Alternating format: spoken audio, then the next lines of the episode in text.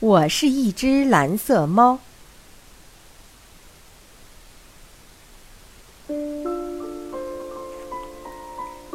我是猫，可并不是一只普通的猫。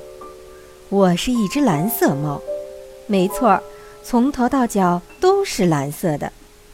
我觉得自己好美好美，不过并不是所有的人都这么看，这我知道。我一出生。农场主太太就把我丢进一大盆肥皂水里，她希望能洗掉我身上的颜色。洗完以后真的非常干净，可我还是那么的蓝。于是农场主太太给了我一脚，然后大喊道：“走开！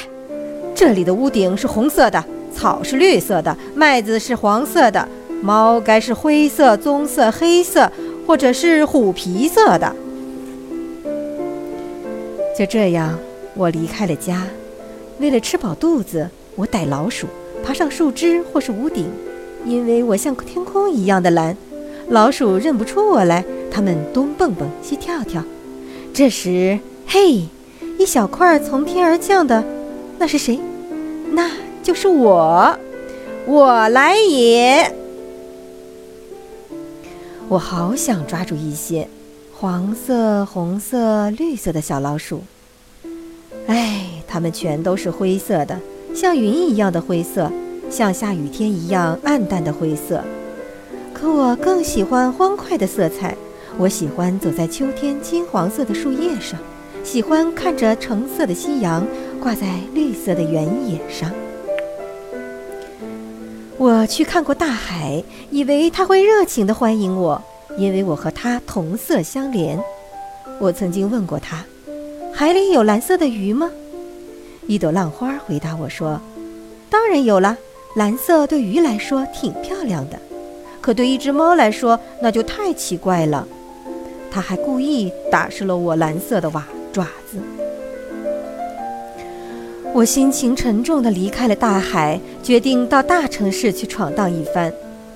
马路上尽是急急忙忙的行人，我不用太担心会引起他们的注意。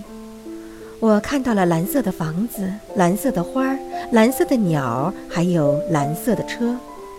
为什么我不可以和他们一样呢？我好想找一个女主人。有一天在马路上，我看到一个穿一身蓝色衣服的女人，帽子、手套、皮鞋都是蓝色的。我跟着她一直来到她家，觉得她一定会喜欢我。可是他一看到我就叫了起来：“哎呦，这只野猫真讨厌，丑死了！”他砰的一下让我吃了个闭门羹。第二天，我遇上了一位重要人物，一位大学大学问家。他惊叫道：“哇！”一只蓝色的猫，嗯，太罕见了，我得研究研究。这个小不点儿啊，真有意思。终于有人对我感兴趣了，他把我带到他的实验室，然后把我关进了笼子，请全世界的学者都来观赏。可是关在笼子里实在不好玩儿，我更愿意自由自在的生活。可是，于是，一天晚上，我逃走了。寒冬来临了，我想吃的好些，住的好点儿，于是我报名进了马戏团。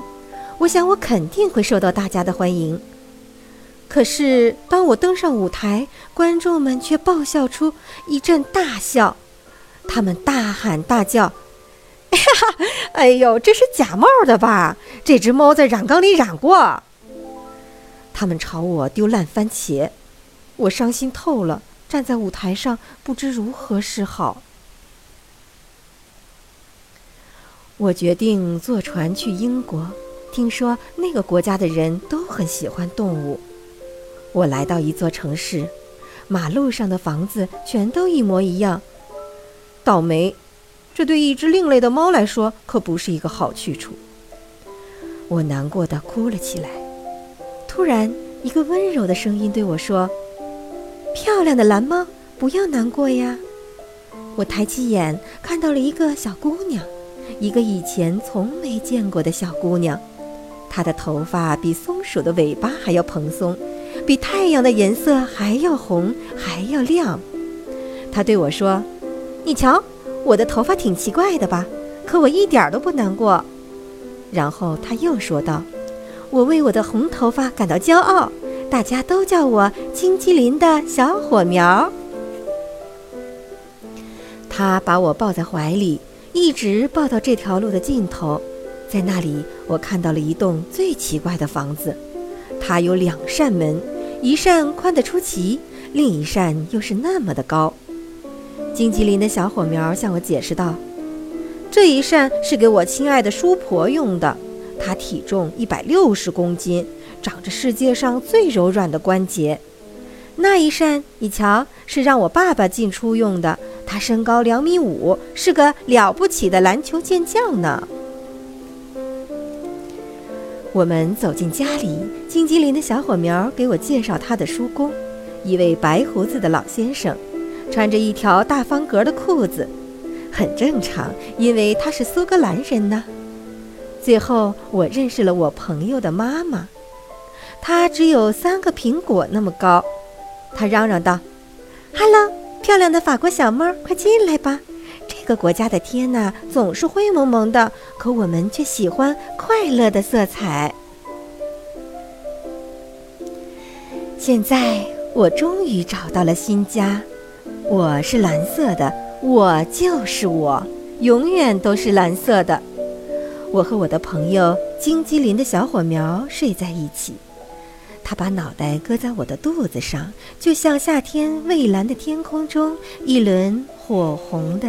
太阳。